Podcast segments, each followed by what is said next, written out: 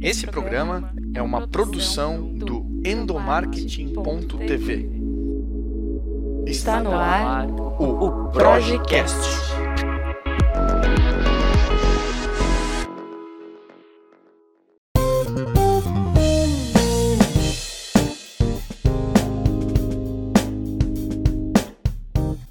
Oi pessoal, tudo bem com vocês? Eu sou o Igor Lima e está no ar o Projecast, um podcast sobre gestão de pessoas, comunicação interna, liderança da Projec, em parceria com a ABRH Santa Catarina nessa temporada especial diretamente do Concar, o maior evento sobre gestão de pessoas do sul do país. E para conversar comigo nesse episódio, para falar sobre as próximas tendências no mundo, como o mercado de trabalho vem se comportando, eu recebo Eduardo Nunes. Seja bem-vindo aí, Eduardo, ao podcast. Obrigado pelo convite, prazer é meu estar aqui e podendo compartilhar um pouco da minha experiência e, além disso, trocar e aprender junto com vocês. Boa, é, esse é o objetivo do nosso podcast. A gente não é ensinar nada, mas é inspirar a galera, trocar experiência.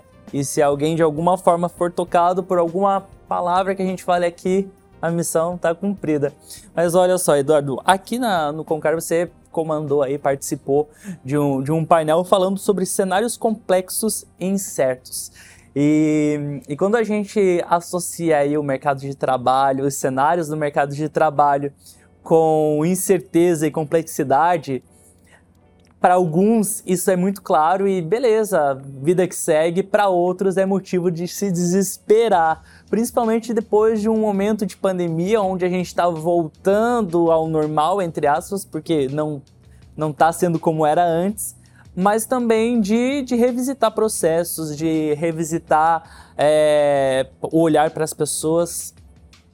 O que, que é essa complexidade e o que é essa incerteza hoje para você, na sua perspectiva? Muito boa pergunta. Acho que a gente falou um pouco de manhã e acho que quando a gente fala, pelo menos, complexidade e incerteza, tem, tem muito ligado como que eu enfrento esse contexto, que ele é existente a todo momento.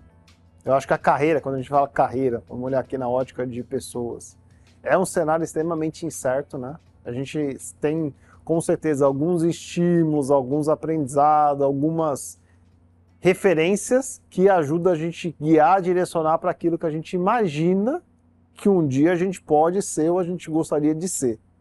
Mas também a gente tem um lado de entrar no universo, experimentar e não gostar.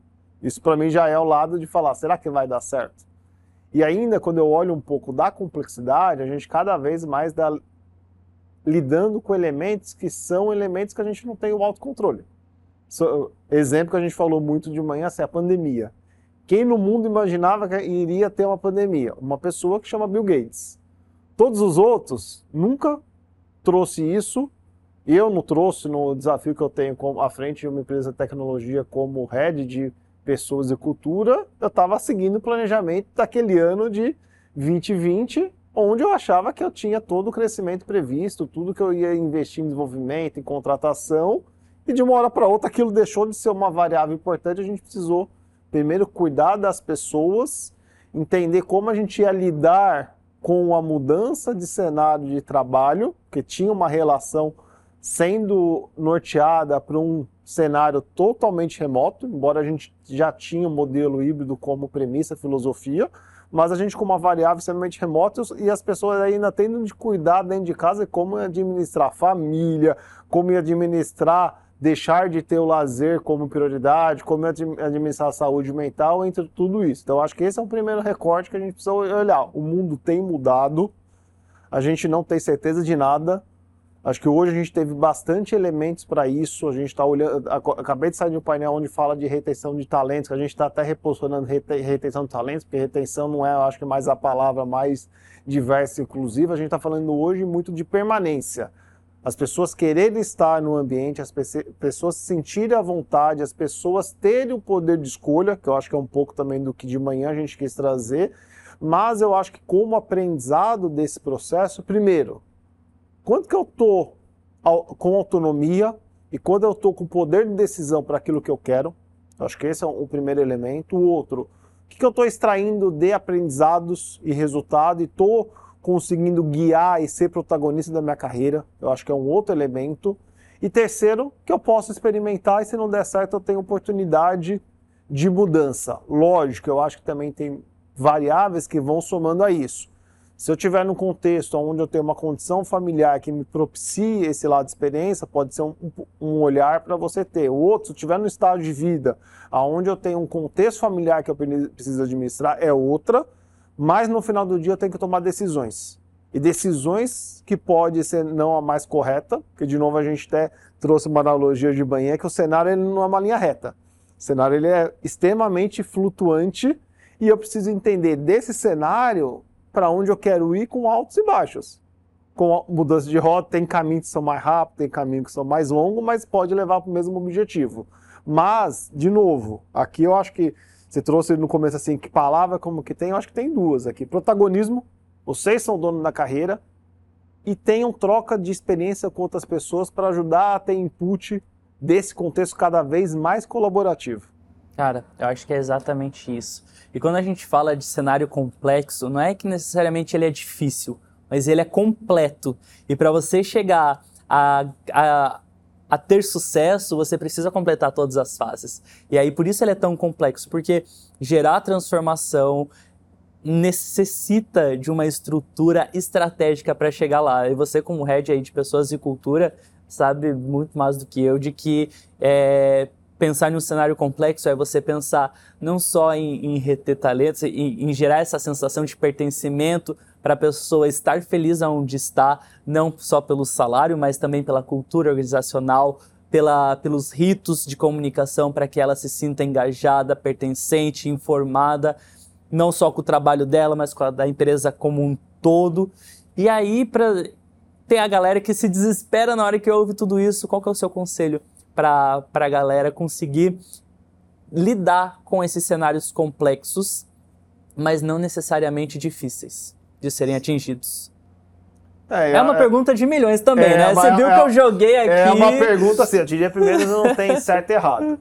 Exato. Segundo, não vai ter uma, uma receita de bolo e uma fórmula mágica, que a gente está falando de opções ou reflexões ou aprendizados que, na visão que eu tenho de toda experiência, que foram processo que para um deu certo, para outro não deu certo. Então acho que esse é o primeiro ponto para a gente falar aqui para quem está olhando para a gente aqui ouvindo no sentido disso.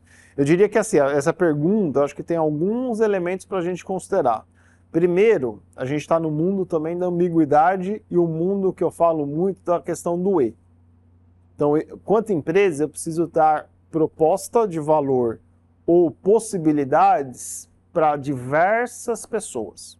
Então aqui eu estou falando é, ter conectividade, uma conexão do E. Então, e aí o que isso entra muito? Primeiro, motivação. Acho que aqui para a pessoa entender o que, que motiva ela querer trabalhar. Então aí pode ser motivação ser estar numa empresa onde eu me identifico enquanto indivíduo e sou acolhido. Para outro, você falou, às vezes é dinheiro, salário, muito por, por conta do momento de vida dela que ela, que ela tem às vezes, ah, acabei de casar, tem, acabei de ter filho, quero ter, investir para a educação do meu filho, quero possibilitar acesso, cultura, informação. Então tem vários pontos que a gente pode olhar. Um outro olhar também, assim, que eu, que eu vejo muito relevante, primeiro a gente não, não, nós, enquanto indivíduo, a gente não tem que ter toda a resposta. Eu acho que é importante quando a gente olha assim, entender assim até onde eu consigo ir com a, a minha escolha, mas sempre ter um, um olhar externo. Por isso que a gente fala sempre, quando a gente monta por um lado organizacional, tem a cultura, que para mim, assim, a cultura materializando é aquilo que é inegociável, aquilo que eu, enquanto empresa, defino e proponho que as pessoas que escolherem estar aqui vão vivenciar e experimentar. E muito importante, eu acho que nesse elemento, é, é o que eu digo é coerente com o que eu pratico porque senão acho que fica um descasamento muito relevante nesse processo. Mas quando a gente fala de algo complexo, a gente precisa primeiro também dividir essa complexidade. Então a gente pode olhar em diferentes ângulos e tentar pegar um, um problema que seja complexo, tentar colocar em etapas, criar um processo, um processo de reflexão. Mas quando a gente olha assim, e, e todo indivíduo deveria ser assim, né? Lógico que tem uns que são mais introspectivos, tem outros que são mais determinados, ou tem, na verdade, uma exposição, uma oratória que consegue ter um elemento de tomar decisão, mas tem um espaço de troca. Alguém que você confia, então acho que o outro elemento que eu traria é a confiança. Quem que você confia para dividir os seus dilemas? Dilemas de reflexões que são super assertivas ou indefinições ou até mesmo frustrações para você conseguir, frente a isso, ter um olhar externo e falar, ó, oh, no que você está trazendo para mim, eu, eu olharia com, com um pouco mais de detalhe para isso. E também eu acho que, assim, de novo, a gente acho que vive num, num ambiente cada vez mais colaborativo, mas eu acho que tem um ambiente também que a gente tem um lado de poder experimentar. Então, acho que a experiência é importante, né? Lógico que também eu sempre comenta, né, que a gente tem, para alguns casos, oferta muito ampla no mercado, e eu vivo, no, eu, eu trabalho no mercado de tecnologia, que é um mercado extremamente com oportunidades, e está até descasado, porque é um mercado com tanta oportunidade que a gente nem possibilita as pessoas vivenciar o ciclo, poder ter um espaço de, de desenvolvimento, porque é um mercado que tem uma escassez. Então, às vezes, isso também ajuda e atrapalha, depende do processo, que a gente não forma as pessoas, mas eu também olharia um pouco de, e aí eu posso até conectar um pouco a minha carreira, de novo, acho que a carreira ela não vai ser uma carreira extremamente única, né? Eu acho que eu, por exemplo, eu tenho formação em mecânica, trabalhei um tempo com automobilística, depois entrei no contexto, e aí foi na época de 2000, aquele boom da tecnologia, fui para o mercado de computação, trabalhei cinco anos com computação, depois eu fui trabalhar com pessoas, cultura, que eu estou quase 20 anos nesse processo. E aí eu fui fazer administração, fazer psicologia, então eu tenho multi-formação. O que, que eu tiro disso? Muito que eu falo assim, ele fala, ah, mas as coisas não se conectam. Depende do ponto de vista, né? Eu acho que eu consegui, dentro desse cenário, criar diversas competências. Ter esse lado de multicompetência, skill é importante mas no final do dia eu, tive muita possibilidade de entender os aprendizados. Então, aquele aprendizado, o que, que me possibilita para conhecer de novo? Então, quando eu, eu falo assim, ah, o que, que o lado de automobilística me trouxe? Me trouxe muito um, um desenvolvimento para atendimento do cliente. E quando a gente está trabalhando no automobilística, eu trabalhava no setor de garantia, era muito assim, pô, comprei um carro que eu tinha expectativa que ele ia durar cinco anos. Em um ano, não funciona. Então tem o lado entender porque do processo produtivo não foi da melhor forma, mas também o que, que eu posso acolher e ser empático com aquele cliente. Se eu for mundo tecnologia, eu consigo extrair muito lado de raciocínio lógico, tomar decisão, ter uma visão muito mais 360, ter o lado mais transversal, entender de negócio, então que eu falo sempre que no lado de RH é importante também entender de negócio e não só de pessoas, porque eu acho que o, a tecnologia ajuda a, a ser o meio para a gente gerar resultado, ter um negócio sustentável, uma relação ganha-ganha com esse ecossistema, mas também transformar e que as pessoas também consigam se conectar. Então acho que aqui tem uma mistura, quando eu trago assim, primeiro olhar o que tem hoje, e aí você falou um pouco no começo que eu acho que foi interessante de tendências, né, para onde está o mundo, né? Eu acho que o mundo está indo para um contexto assim, primeiro, multitrabalho, então hoje a gente já vê muito possível eu trabalhar não só em uma empresa, você mesmo a gente estava comentando, você falou, tenho diversos hoje jobs. Eu também, eu estou no mundo corporativo, eu apoio o ecossistema de startup, eu estou junto com o Conar no sentido de olhar para a comunidade, ecossistema de RH, entender como eu posso transformar e como a gente pode ter novas pessoas de RH se conectado, mas como que eu desenvolvo essa comunidade. Então, eu estou olhando muito lado regionalização, estou no Brasil, estou em São Paulo, então acho que isso é importante. Então, isso é uma coisa que veio para ficar. O outro é entender o que, que a tecnologia vai acelerar, o que a tecnologia vai também descontinuar. Quando a gente fala de processo repetitivo, a tecnologia tende a ter automatização que consiga entender e ser muito mais rápida. Lógico que nós, enquanto seres humanos, temos sentimentos, temos às vezes aprender entender as emoções do outro e acolher para conseguir fazer. Então acho que nisso tudo eu misturando aí, trazendo uma visão muito mais ampla, eu diria que no final do dia eu preciso extrair de toda a minha reflexão o que, que são aprendizados, temas importantes como eu quero viver o novo, como que eu quero avançar para uma nova experiência, mas também olhando toda a sua o que você viveu até hoje, o que mais te chamou a atenção que você mais gosta? Você fala assim, ah, Eduardo, o que, que hoje na sua carreira, o que você mais gostou? E o que, que eu posso ter nesse novo ambiente que ainda faço gostar eu ficar? Ou entender aquilo que eu não gostou e me desafiar para também ver se eu gosto? Então aqui eu acho que eu misturaria aqui, de novo eu falei, não vou trazer receita de bolo, mas eu vou trazer algumas flexões num olhar muito mais amplo do indivíduo. Boa, sensacional. E para a gente caminhar aí no final do nosso bate-papo, as pessoas que cuidam de outras pessoas, a, galera de pessoas, de cultura, de gestão de pessoas, quais são aí os pontos nessa, é, nesse mundo que são pontos importantes, ela, elas começarem a prestar atenção se ainda não estão prestando atenção. A gente viu aí ao longo dessa temporada que a gente está gravando aqui no, no Concar, diversidade e inclusão foi pauta, saúde mental foram foi pauta. Quais são aí o, os points para a galera ficar em alerta em relação a isso e gestão de pessoas? Eu diria que tem um leque bem amplo, eu diria, dentro desse processo. Né? Eu, eu acho que tem um lado que a gente falou de manhã, e aí conecta com o tema que eu vim aqui contribuir, foi a questão de agilidade. E a agilidade muito na questão de mindset, como que eu consigo entender a dor do cliente, entender do cliente que eu posso falar tanto externo como interno, que são os colaboradores. E de, frente a isso, trazer entregas contínuas e gerar aprendizados e, e ajuste de rota. Acho que então esse lado. E aí a gente saiu muito do negócio, agilidade e mindset. Eu acho que essa é uma tendência que vem para ficar e, e RH normalmente é protagonista desse processo. Porque quando a gente fala de mindset, envolve cultura.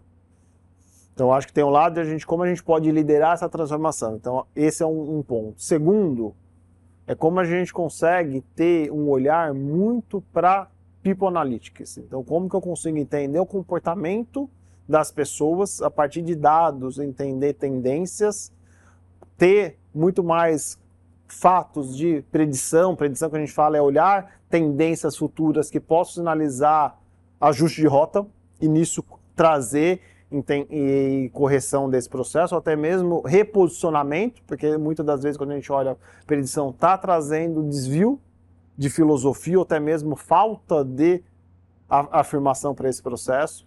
Não tenho dúvida que diversidade e inclusão é uma pauta extremamente importante, relevante na agenda de todas as empresas e com certeza a pessoas e cultura é protagonista desse processo, mas eu sempre trago um, faço um parênteses que assim, que é importante e o que eu vejo normalmente, que a gente entra muito também na questão de modismo, né? Ah, porque eu estou vendo uma empresa fazendo isso, aí eu vou ter que copiar e trazer aquele processo porque para aquela empresa foi importante. Eu diria que aqui eu e a forma que eu enxergo e a cada um acho que tem o seu ponto de vista, eu diria assim, primeiro, Diversidade e inclusão, eu preciso entender primeiro a minha realidade.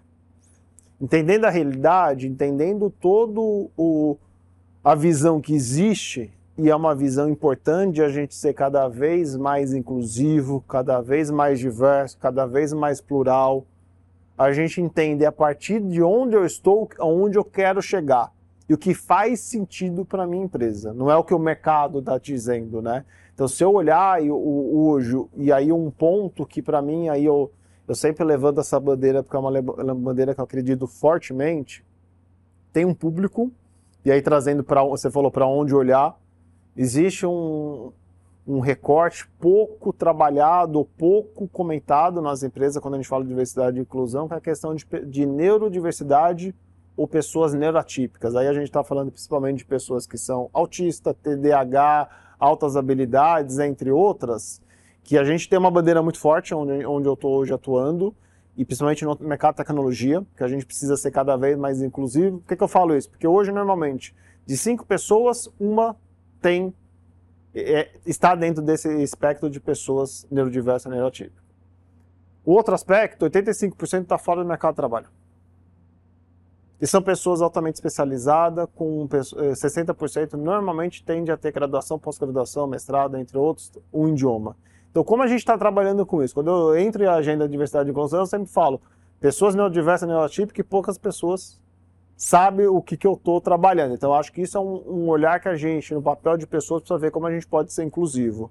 Com todas as outras intersecções que existem que a gente precisa trazer. Então, esse é um outro olhar. O outro é como eu estou caminhando e como eu estou trabalhando para a transformação do contexto de sociedade do lado social, e aí a gente entra muito no ESG, que é um tema também de moda, mas eu preciso ser, enquanto empresa, olhando para a ética, sustentabilidade, práticas sociais, mas eu acho que aqui é um pouco que não tem volta. Que, e aí, o outro que eu, eu diria assim, sempre uma reflexão que aí foi meu aprendizado até hoje, como eu, numa cadeira de pessoas, de cultura, posso gerar melhor experiência para o colaborador, posso entender para onde a minha empresa tem quanto estratégia em termos de crescimento e ajudar nessa transformação, nesse crescimento, mas no final do dia a gente precisa gerar resultado e resultado por meio das pessoas. Então acho que também tem um olhar que nós, enquanto área de pessoas, não somos quem cuida das pessoas, porque eu acho que todo mundo tem que se autocuidar e a liderança é também protagonista no processo de conseguir conexão. Mas quando eu posso ter produtos, soluções que o indivíduo se senta acolhido com as suas expectativas e fazer as pessoas quererem permanecer. Então acho que é um pouco daí que eu diria que eu iria, considerando saúde mental também, que eu acho que é um momento importantíssimo. Não. Acho que o Eduardo vai ter que voltar para fazer um podcast especial com cada um desses pontos aí. Tamo porque junto. Porque assunto que não falta, né, Eduardo? Isso aí, eu diria que para mim é um, é um, prazer estar aqui. Quando vocês convidarem, tamo junto e obrigado aí pela oportunidade. Fechou. Valeu, Eduardo, obrigado pela sua participação e obrigado você também por estar acompanhando essa temporada especial diretamente do Concar. A gente volta a se encontrar no próximo episódio do Projecast e até lá você pode acompanhar todos os materiais da Project através do blog www.endomarketing.tv. Muito obrigado pela companhia, até a próxima.